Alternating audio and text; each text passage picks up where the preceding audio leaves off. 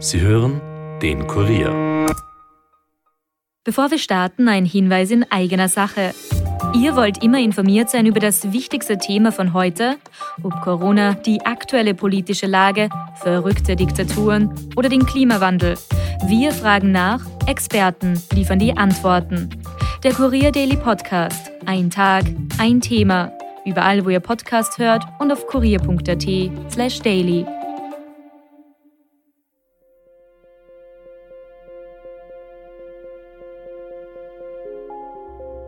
Herzlich willkommen zu Dunkle Spuren, dem True Crime Podcast des Kurier, in dem wir ungelöste Kriminalfälle aus Österreich neu aufrollen. Mein Name ist Stefan Andres und ich begrüße euch heute zu einer Bonusfolge. Meine Kolleginnen recherchieren gerade an den nächsten Fällen. Die neue Staffel mit drei neuen Fällen startet am 22. Juli. Um euch die Wartezeit bis dorthin aber zu verkürzen, haben wir ein spannendes Interview für euch. Mein Kollege und dunkle Spurenproduzent Elias Nabmesnik hat den neuen Leiter des Cold Case Management im Bundeskriminalamt getroffen. Reinhard Nosowski hat die Abteilung im August des Vorjahres neu übernommen und spricht im Interview über seine Arbeit als Mordermittler, aktuelle Fälle und was man sich beim FBI abschauen kann. Aber am besten hören wir uns das gleich an. Herr Nosowski, Sie sind seit August 2021 jetzt Leiter der Cold Case Abteilung, waren zuvor Mordermittler.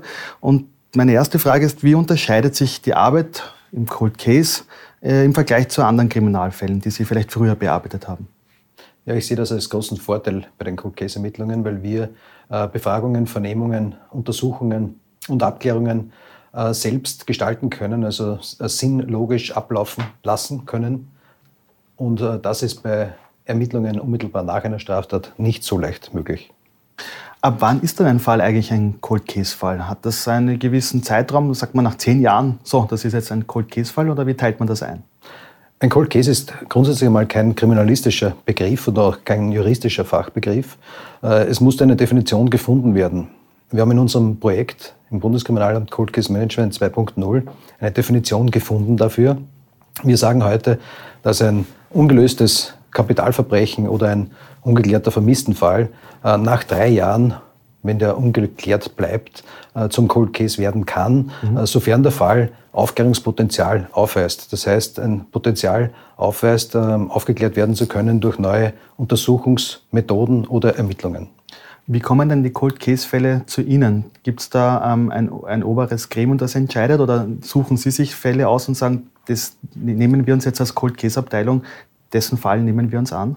Wir haben im Bundeskriminalamt schon die Verantwortung so ausgelegt, dass wir proaktiv an die Fälle herangehen. Das heißt, wir haben ungeklärte äh, Kapitalverbrechen erst, erstens erfasst in Österreich, die es gibt, ungeklärte Mordfälle und zum Zweiten wieder durch das Kompetenzzentrum für abgängige Personen im Bundeskriminalamt ja, werden die abgängigen, die vermissten Fälle äh, sehr genau verfolgt. Äh, und wenn es da eben Fälle gibt, die aus unserer Sicht ähm, ein Cold Case sein könnten oder Ermittlungen zum, zur Aufklärung führen könnten, dann werden die von uns proaktiv angegangen. Mhm. Die meisten kennen Cold Case ja aus dem Fernsehen, wo da zwei taffe Ermittler durch das Bild laufen und irgendwann doch den entscheidenden Hinweis finden und den Fall dann immer lösen. Aber wie ist es dann in der Realität? Kann man das innerhalb einer 90-minütigen Fernsehserie überhaupt einfangen, wie schwierig die Arbeit als Cold Case Ermittler ist? Ich sage in diesem Zusammenhang, dass eine Kolkeser-Mittlerin oder ein Kolkeser-Mittler äh, nährt sich sehr mühsam.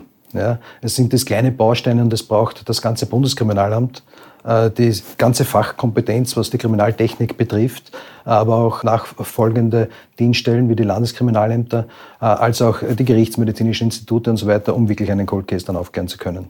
Das heißt, da ist viel Arbeit äh, natürlich, bis man das klären kann. Seit wann gibt es denn eigentlich Cold Case-Fälle in Österreich? Haben wir hier in Österreich eine lange Tradition oder ist das eher was Neueres jetzt? Also Cold Case-Fälle gibt es natürlich schon lange, weil jeder ungelöste Fall ein Cold Case ist, ja, äh, wenn man die äh, Definition ähm, da, davor stellt. Ähm, in Österreich gibt es das Cold Case Management seit 2010 im Bundeskriminalamt. Man hat da erkannt, dass es ganz einfach eine eigene Einheit braucht, die sich noch einmal um ungelöste Fälle annimmt. Und deswegen gibt es seit 2010 in Österreich eine Cold Case Einheit. Also Sie haben schon angesprochen, 2010, 2020 wurde die Cold Case Abteilung jetzt neu aufgestellt. Warum? Was hat man damit bezweckt oder in welche Richtung möchte man da gehen? Also nach zehn Jahren Cold Case Management im Bundeskriminalamt war es sicher ein gebotener und richtiger Schritt, das Cold Case Management neu auszurichten. Erstens einmal haben sich die internationalen Standards geändert und auch national wollte man ganz einfach da sich wieder neu ausrichten und entwickeln. Was ist da so die Quintessenz, also was sind die wichtigsten drei Punkte, die man mit dieser Neuausrichtung bezweckt? Ja, das Entscheidende ist äh, aus meiner Sicht, dass wir die Kapitalverbrechen erstmals in Österreich bundesweit erfasst haben, also die, die möglichen und potenziellen äh, Cold Cases erfasst haben. Äh, wir haben ein Cold Case Verfahren entwickelt, das von Beginn der Übernahme bis zu einem Abschluss des Cold Case Verfahrens oder der Ermittlungen hinführt. Und auch ein wesentlicher Schritt als drittes anzuführen, ist sicherlich die aktive Vernetzung im Bundeskriminalamt, nämlich sämtlicher Fachabteilungen wirklich ganze, das ganze Know-how vom Bundeskriminalamt einsetzen zu können, um Cold Cases noch einmal ermitteln zu können. Mhm. Dann schauen wir uns das mal vielleicht ein bisschen genauer an. Wo fängt man als Cold Case-Ermittler bei einem Cold Case-Fall an? Ja, sehr entscheidend ist, alle Aktenbestände einzuholen.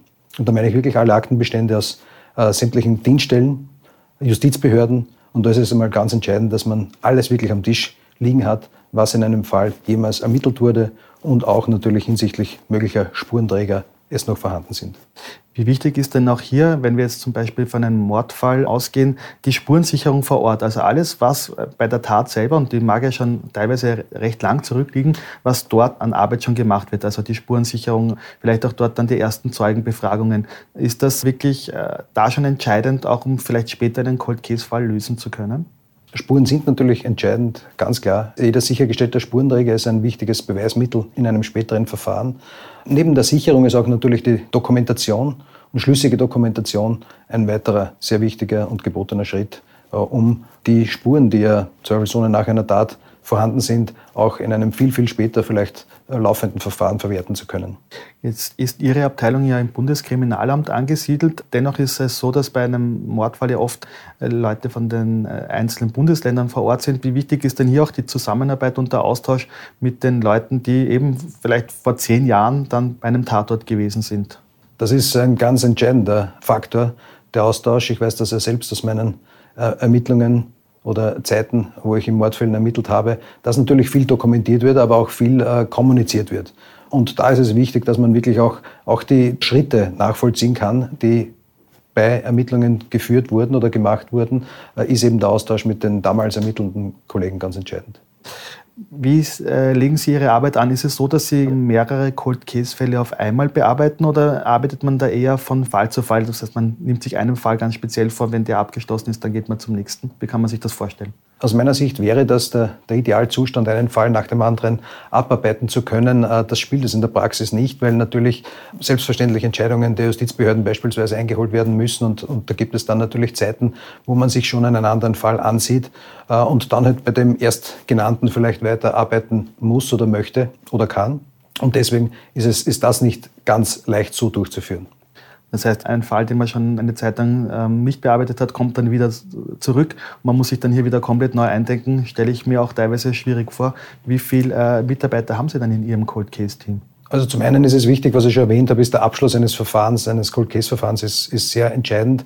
Und wenn ein Fall nicht aufzuklären ist mit dem momentanen State of the Art Möglichkeiten oder den äh, vorhandenen Spurenträger oder Aussagen oder Zeugen, dann soll der Fall auch tatsächlich wieder zurückgehen zur erst ermittelnden Dienststelle mit den Erkenntnissen und einen, einen umfassenden Bericht, was wir getan haben und, und wie der Stand, äh, der aktuelle Stand der Ermittlungen ist. Mhm. Somit läuft man nicht Gefahr, eben in einem Fall zu arbeiten, wieder auszusteigen und wieder völlig einsteigen zu müssen.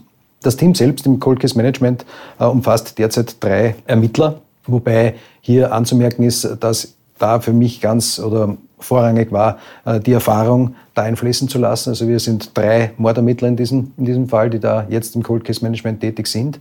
Äh, für einen Fall, und das haben wir auch schon so erprobt, ist es aber dann schon wichtig, wenn es notwendig ist und der Bedarf gegeben ist, dass wir äh, die Einheit vergrößern sozusagen. Äh, ich möchte damit Ermittlungsgruppen, äh, speziell die für einen Fall zusammengestellt werden, einen Fall dann im Konkreten aufarbeiten.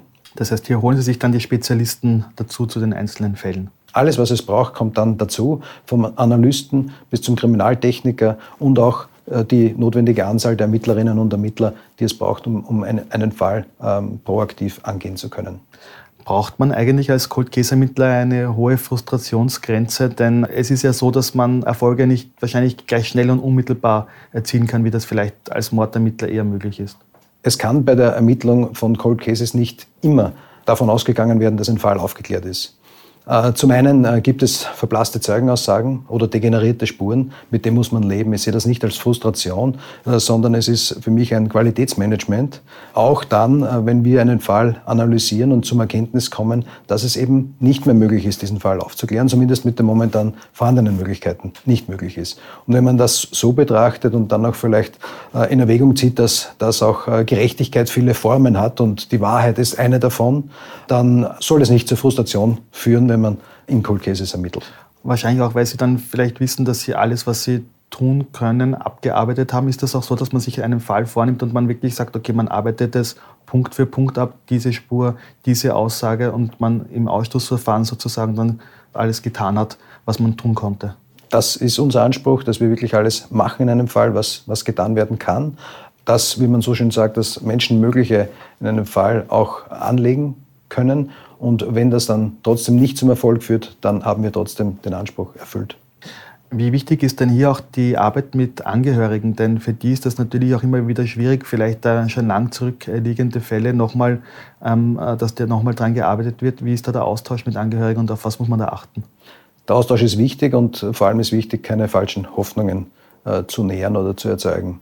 Das ist wesentlich und für mich macht es auch jetzt keinen Sinn, zu früh mit Angehörigen in Kontakt zu treten, weil eben genau das, was ich vorher erwähnt habe, passieren kann. Und da ist es wichtig, vielleicht einmal alles abzuklären in einem Fall, was getan werden kann und danach erst mit den Angehörigen zu sprechen.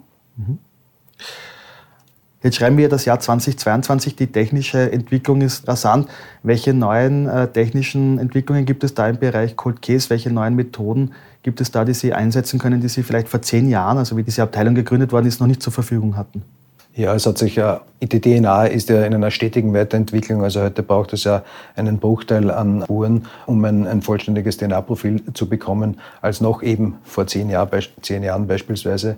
Aber auch gerade die Fasertechnologien ist, sind da sehr viel weitergekommen. Und äh, generell muss man sagen, es ist alles im Fluss. Ja, äh, und das können wir nutzen. Welche neuen Methoden können Sie einsetzen? Gibt es da irgendetwas, was jetzt ganz neu dazugekommen ist oder vielleicht auch äh, Ermittlungsmethoden?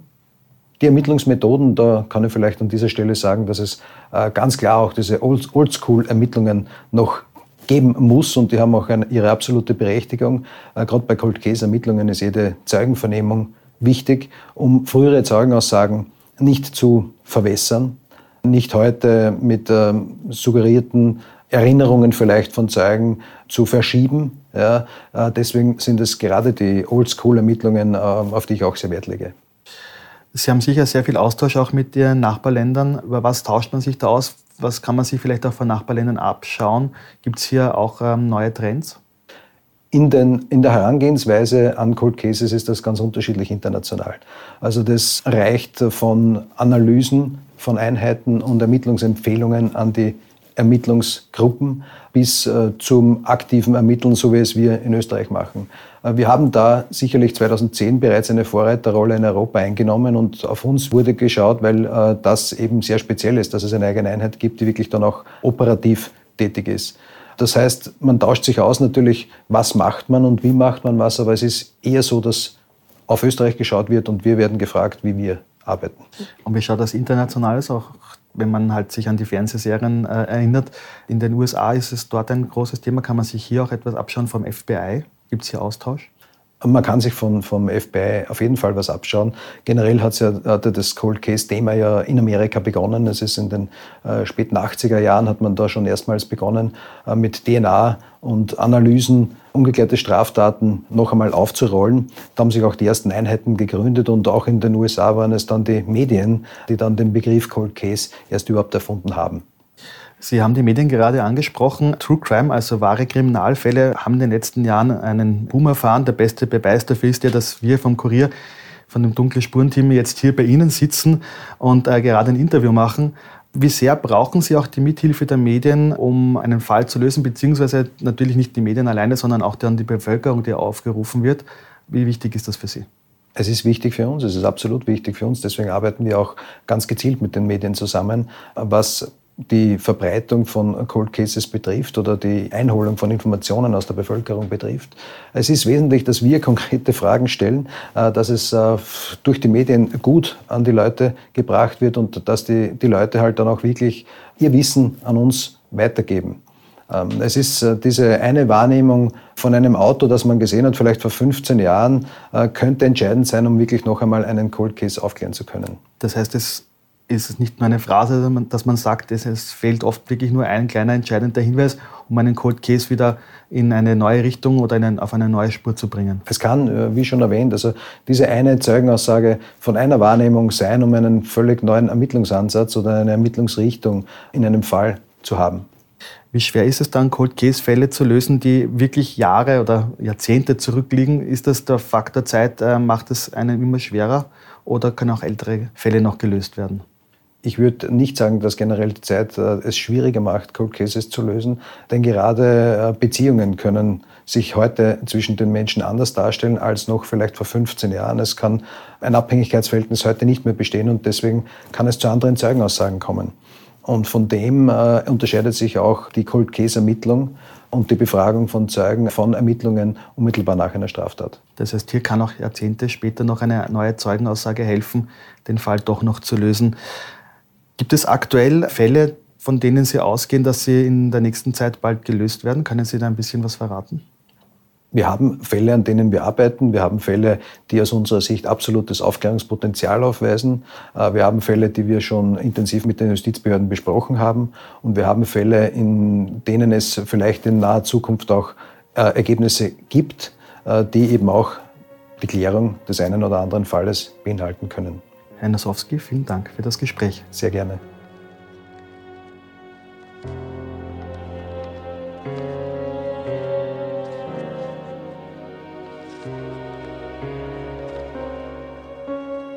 Das war eine Bonusfolge von Dunkle Spuren mit Reinhard Nosowski, dem Leiter des Cold Case Management im Bundeskriminalamt. Die Fragen hat Elias Nabmesnik gestellt.